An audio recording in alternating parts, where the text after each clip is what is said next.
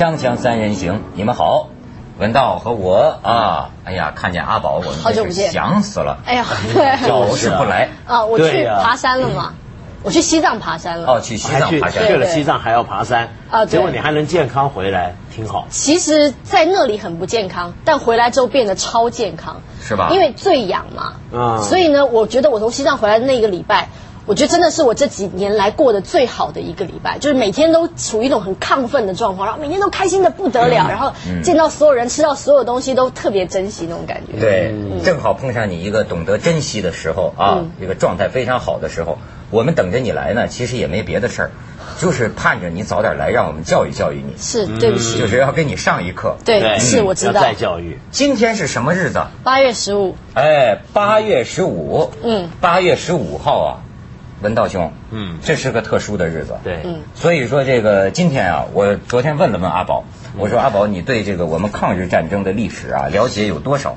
很少阿宝的回答是，没有，我我我我必须要坦坦白从宽嘛，对不对？嗯，自从我离开了高中，上了大学之后，我再也没有读过任何跟战争有关的事情了。就新的战争我会看，比方说呃波斯湾战争，世界上发生的事情我会看，但旧的战争说实在的，关心的实在太少。我在这里跟大家郑重的抱歉。哎，那就没什么。我跟你说，阿宝没，没关系。我跟你一样，嗯我我我我不一定比你强多少。我跟你讲，我也是浪子回头啊。嗯我原本也是个挺玩世不恭的人，人家那天观众还笑话我呢，因为我主持节目，我串场就讲嘛，嗯我说谁知道中国远征军？我说就我自己，也是今年。才知道这支军队的名字，嗯，人家就关注我们武大的嘛，说你真给我们武汉大学丢脸，怎么能不知道中国远征军？可过去历史课本里没有啊，对，没有。那那么我就是今年，因为是抗战胜利六十周年，你看我做了好多抗日的节目啊。我就跟你讲，我不是装什么大尾巴狼，嗯真是接触了之后啊，不看不知道，一看好感动，嗯，而且就将心比心的来说呀，嗯，那家咱民族险些亡了呀，嗯，那么多条人命啊，人家为什么呀？到今天是不这这这，我觉得真是应该反复的说，念叨念叨，尤其是今天，嗯。所以今天我有一个题目，我呀。不算是讲什么新鲜事儿，嗯。呃，把我今年以来啊做过很多抗日的节目，嗯。呃，一些给我印象深刻的片段，我想拿出来啊，给你们一起看一下，尤其是阿宝，咱们共同呢来得哎学习一下，对对吧？其实这个话题叫做什么呢？国有忠臣良将，嗯国有忠臣良将。待会儿你就明白，它真是这个题目大有深意。嗯咱们这个题目啊，应该感谢一位老兵，叫陈自环。嗯这个陈自桓呢，给我写了一封信，让我想到了我们这个题目。他说：“凤凰电视台您好，现在我给你们一个英雄人物，嗯就是抗日战争最后阶段死守桂林的陈继环将军。这个从来没有跟共产党打过仗的英雄，连共和国在一九八四年都把他追认为革命烈士，拨款重修他的陵园。现在把资料寄上，希望播出。可惜将军家乡的当地政府对将军的遗产将军楼管理不力，堆放杂物，年久失修，对烈士的声望造成不良影响。你看这个陈自环的来信啊，嗯桂林抗日战役幸存者陈自环，你知道在抗战当中，四四年夏，你看他给我们写来的信，四四年夏，日本侵略军一号攻势就是打桂林，当时啊，当时是。只留下幺三幺师和幺七零师是个新兵师，组成以韦云松司令、陈继环参谋长为首的司令部，以及贺维珍军长、吕占蒙参谋长的三十一军军部，指挥包括部分学生军在内不足一点四万的军力，担负阻击四万多侵略军的战斗任务，甚为惨烈。三位这个将军都殉职了，损失官兵一点三万多人呐。刚才说整个军力不足一点四万人，嗯损失官兵一点三万多人。我就是这次战役当中极为少数的幸存者之一。然后最后的时刻，陈将军身边只有卫士十多名，不幸又被敌人发现，敌人马放马上包围过来。战斗中，陈将军多处负伤，前有峭壁，后有强大追兵的绝境之中，陈将军遣开仅有的一名卫士，拿出自己的名片，在名片背面写上，你看他写的话啊，我身受重伤，不能行动。恐为敌所俘，恐怕被敌人俘虏了。有失国家尊严和民族气节，故杀身报国的遗言，摁上血手印儿，嗯举枪自杀，嗯殉职。所以啊，染有陈将军鲜血的这张名片，后来由国民党立法委员陈克文带往南京，要求蒋介石后续将军遗属。陈将军死后，敌首领对他这种宁死不屈的精神大为震惊，遂收其尸，敌人都佩服啊，厚葬于猴子坳畔。在今天这个日子里啊，咱们可以好好讲讲啊，在抗日战战争当中啊，中国的这个将军，嗯，不得了。那天其实咱们还提到一点，就是他有一点还不同。你从他们写的很多遗书里哈，你都发现啊，他们很有文化，而且显然是读过圣贤书的人。嗯，所以他这个心里啊，有一种气节。我最近早有一种感觉，就是说对于中国的过去的仁义礼智信、忠君报国等等这种教育哈，呃，你说这种东西管不管用？能不能治国？现在好像许多许多人答案都是否定的，是吧？不能靠这个。嗯可是你不能不承认，靠着这种文化滋养啊，这历史上真的是培养出过一些这个义士啊、壮士啊，像这个岳飞、文天祥，嗯。像现在的杨靖宇、嗯。赵尚志，而且像这个很多将军张自忠身上，嗯。你都能感觉到他的这种像气节。哎这种气节，你感觉到他是这种文化滋养出来的，好像照咱们看有点老派的那种，可是呢，很觉得一个人应该为国家。而死的那种感觉，死，你看，呃，动不动就说将军有死国之志，就说你比如说我对张张自忠哈、印象很深，就说他这个人为什么我那天还讲，就说很多人从哲学这个人生哲学这个意义上，他不是义勇之夫，他是很复杂的选择。以前我讲过很多，比如说讲过将军 要死给全军看一看，给中国军队的士气啊树一个榜样。对。还有一层意思啊，就是你知道。国破家亡啊，半壁沦陷的，嗯。这种胸怀天下的这种知识分子啊，这种读书人呐、嗯。身为军人，很多人觉得耻辱。为什么那个年代好多人自杀呀？对。你包括张自忠，他觉得作为一个军人，这见老百姓嗯，都没脸见人，就说是我对这不能他一直有这种感觉，感觉就就就就活我早就不想活了。对。这一个国家被人家欺欺欺负欺负成这个样子。对。所以你看咱这个将军呐、真是不得了。我觉得那时候啊，因为你要想想看，那些将军带的这些什么样的兵啊？因为当时你说的这些将军，他们很多都是一些其实是传统的儒将型的人物，就是一些读书人或者一些传统的家庭成长的这么一批人。那么其实他们带的士兵啊的文化水平或者各方面跟他们差很远的。我那时候特别去看一些日本人那方面的记载，就日本人怎么记载他们看到的中国战俘是什么模样，你看了之后真的是。那个心情真的是太难受了。为什么？因为日本军人他们记录，比如说他们抓到那些中国战俘，比如说淞沪会战之后，或者是南京大屠杀的时候啊，你看到他们说那些中国军队，他说这真的太奇怪了，这些人是人吗？他们就跟猪一样，他们这样描写的。为什么呢？因为他们往往是几千个日本军，几千个日本军，有时候甚至几百个，就能够看管差不多过万名的中国的战俘，那是军人。缴了武器出来，然后每个人就垂头丧气的，那么排着队走。那么，但是那些日本军人啊，自己在想，如果是我们的话，我们就会反抗。我们人数都比你多，他们为什么不反抗？这些中国军人到底在干什么？这还叫做军人吗？所以当时的日本军人啊，他们是打从心底就看不起你们中国军人。然后呢，你再回头来看那些心理啊，很复杂。中国军人啊，其实代表的是当时整个国家中国人的一种心理状态。那是什么心理状态？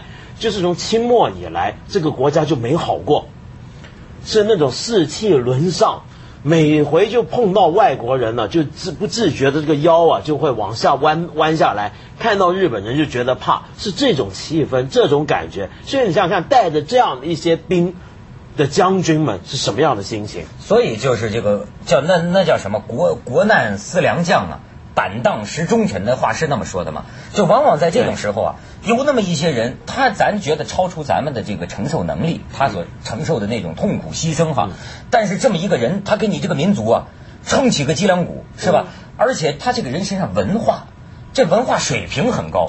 这广告之后，我再给你看看啊，锵锵三人行，广告之后见。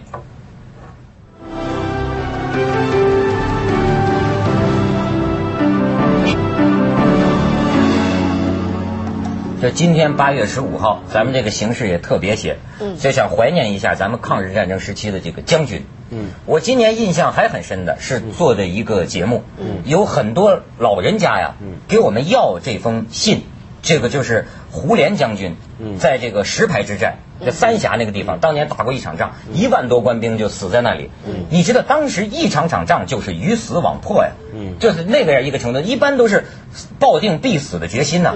这胡琏将军这临战之前，嗯，先给这个父母妻儿啊。写遗书，你看看他遗书里边这个文字，就看出这个将军他受的是什么教育啊！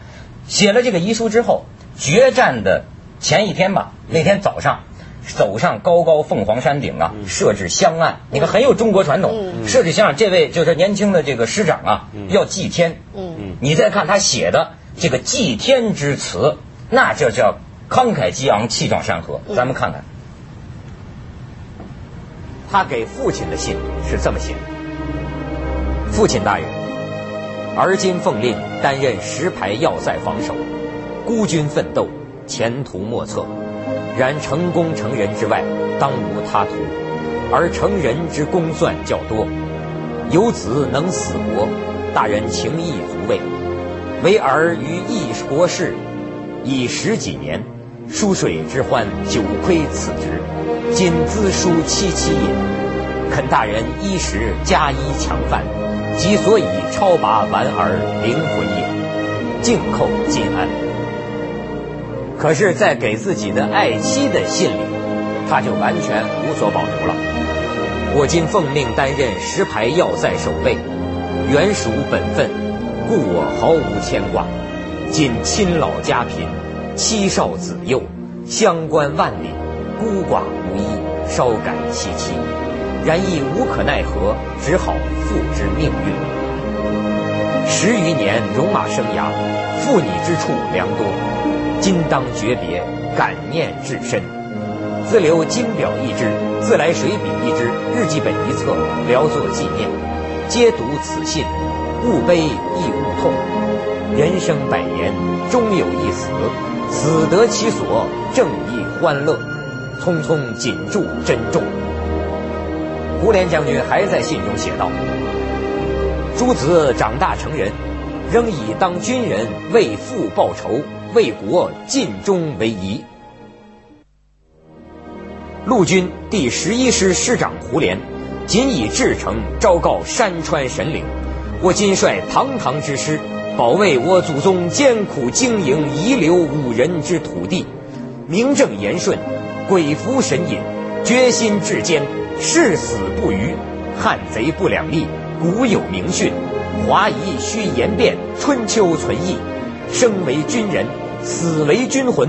后人视今，亦犹今人之视昔，吾何坠焉？今贼来犯，决于痛歼，力尽以身殉之。然吾坚信，苍苍者天，必佑忠诚。吾人于血战之际，胜利即在握。此事。就这石牌之战是吧？必死的一场战斗。嗯，最后中国军队还挺住了。嗯，哦，就把这日本鬼子啊挡在这个石牌门外。嗯，就说这个仗打到最激烈的时候，几个小时没枪声，说睡午觉那睡午觉，几个小时在拼刺刀啊，上万，你想想几万名中国就就肉搏呀。他打到最激烈的时候，重庆那边就问这个胡琏说有没有把握？怕守不住啊。胡琏当时说什么？成功虽无把握，成人确有决心。嗯，这都是打到最后一分钟都认为是必死的一场战斗。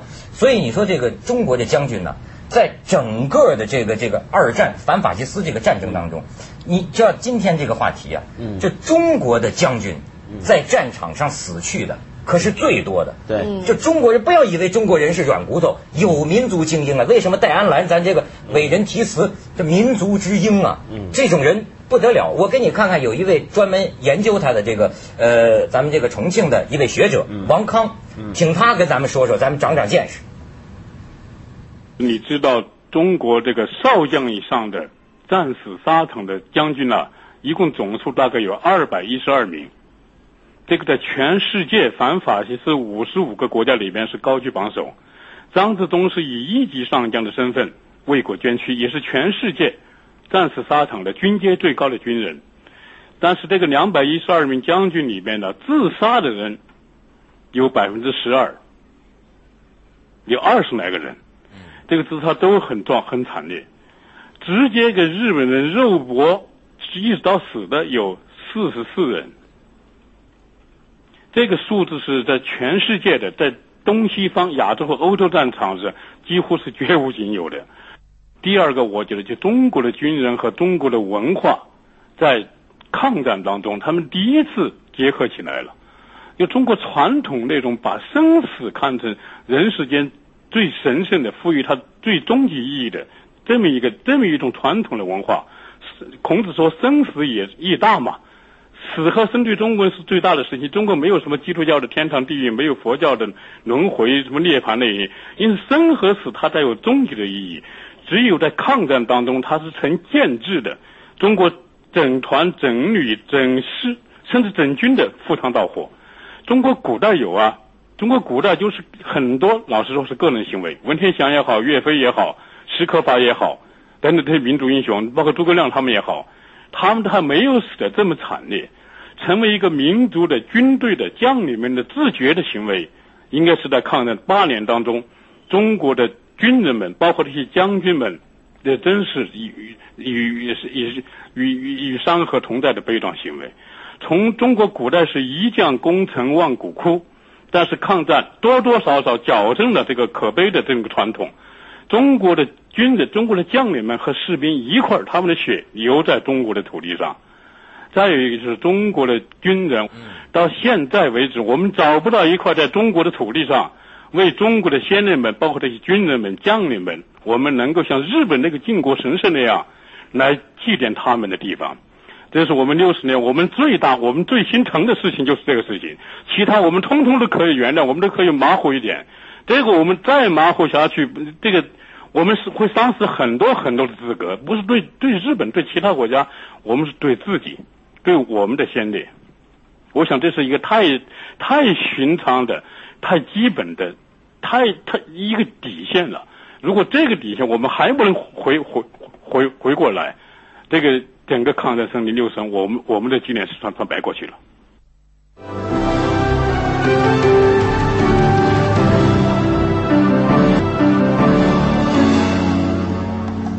今天是个特殊的日子啊，也是个特殊的枪枪。我们节目时间很短呐，但是今天我们也想用咱们电视的方式来表达一下我们对咱们民族这个将军的一种怀念，就是念叨念叨那些死过的将军们的英名。嗯。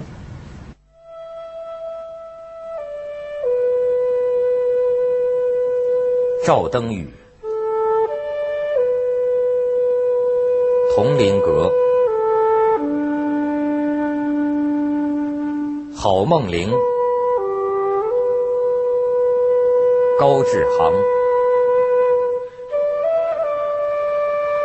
王明章，冯安邦，杨靖宇，张自忠。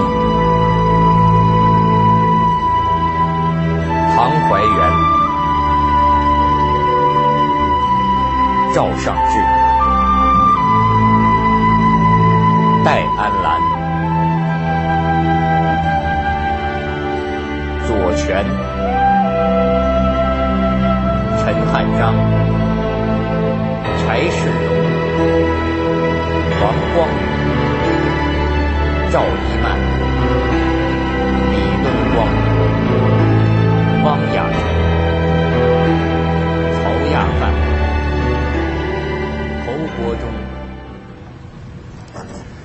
这个将军呐，太值得研究了。因为今年我稍稍看了一些啊，我就觉得呀，一种特殊的人。嗯。你比如说，像有的那个那个将军，那个陈汉章啊，这日本鬼子抓住他，痛骂日寇。你说这个人能够忍受？日寇把他舌头割下来。嗯。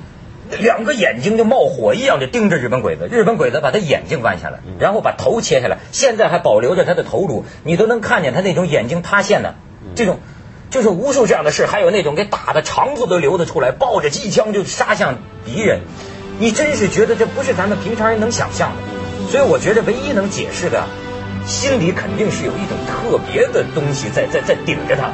而且我想那种就是，因为一开始抗战就像我们刚刚说的，那个中国人有一种畏惧外敌的一种心理，他们要出来要做一个示范，所以中国当时那些将军啊，他有时候他的他接受训练的程接着下来为您播出《凤凰紫夜快车》。